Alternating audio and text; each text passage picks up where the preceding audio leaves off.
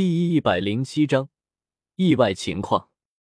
当然，对于古河来说，他现在已经将地蝎子当成他的财产物，不仅是他的纳戒，还有他的身体，自然不会任由他乱来。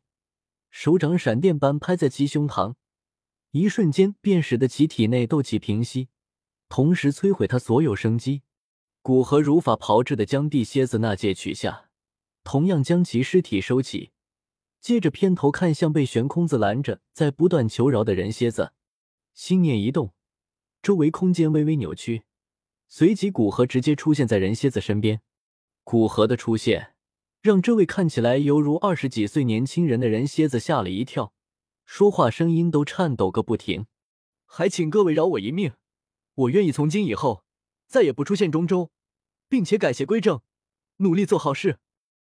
人蝎子脸上挂着谄媚的笑意，对着古河与悬空子弯腰说道：“喂喂喂，究竟是你傻还是我傻？既然你有威胁到我们的实力，并且已经结怨，杀了你还能得到你所有的东西，你究竟让我们有什么理由放过你啊？”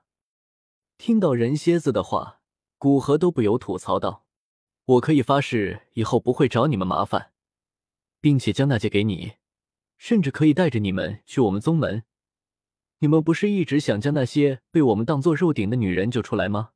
只要你们答应放过我，我便带你们去解救那些女人。否则，哪怕你们杀了我，你们也找不到我们宗门所在。而那些女人，自被我们收养之时，便被喂下灵蛊。若没有相应的解药，超过一个月，便会被腹中的蛊虫吃掉内脏，哀嚎而死。人蝎子带着点色厉内荏的说道。不过他的话。倒是真的让古河等人迟疑。若是不知道也就算了，但既然知道，那么便不能坐视那些女人被蛊虫折磨死，否则他们良心难安。很好，你成功说服了我们，将你们宗门的地址和解除那些女人体内蛊虫的方法告诉我们，我保证你生命安全。古河看了人蝎子一眼，冷声说道：“不行，若是你们知道了地址和解除蛊虫的方法。”立马便翻脸不认人了，怎么办？没确保安全之前，我不会告诉你们的。见拉出那些肉顶的生命作为威胁果然有效，人蝎子大喜，不过也不敢提太过分的要求，不然惹恼了他们，直接不管那些女人死活，对他下手，那他就亏大了。少废话，我没那么多时间跟你在这里耗，你要么相信我信守承诺，要么现在就去死。古河皱起眉头，语气森冷的说道：“他知道，在这一方面不能退让，否则，人蝎子看他重视那些女人的生命，说不定会提出更加过分的要求。只有摆出强硬的态度，才能让他不清楚自己的底线在哪里，从而在谈判中处于主动地位。”人蝎子脸露迟疑之色，说实话，他不相信古河，因为他连古河是谁都不知道。他看向悬空子三人，斟酌着语气道：“我相信你们三位，若是三位为我作保，能保证我的生命安全，我便将宗门地址和解除那些女人体内蛊虫的方法给他。”悬空子看了古河一眼，道：“我相信古河。”玄一和天雷子迟疑了一瞬，也点头道：“我也相信古河。”在听到由丹塔三巨头说出的话。人蝎子脸上明显轻松了很多，接着将一个地址和解除蛊虫的方法告诉古河，并将手上的那戒不舍得摘下，递给古河。古河接过那戒，点点头，对悬空子三人道：“你们先回丹塔，我去救那些女人。”说着，双手迅速结印，能量印记印在人蝎子身上，道：“在没确定这些消息的准确性前，我先封印你的修为。”你跟着玄空子会长他们去一趟丹塔吧。见古河不是对他下手，人蝎子松了口气，心里求生欲大增。哪怕对去丹塔并不情愿，不过为了活命，只能点头答应下来。见人蝎子并没有反抗，古河心里有些失望。他还希望他能稍微桀骜一点，然后他之后就可以不用那么麻烦弄死人蝎子了。没错，古河从未考虑放过人蝎子。哪怕碍于没有束缚力的承诺，不能真的杀了人蝎子，但是他有的是办法，在不威胁人蝎子生命的前提下，让他求生不得，求死不能。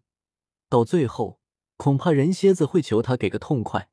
这般想着，古河便准备前往蝎魔三鬼的合欢宗。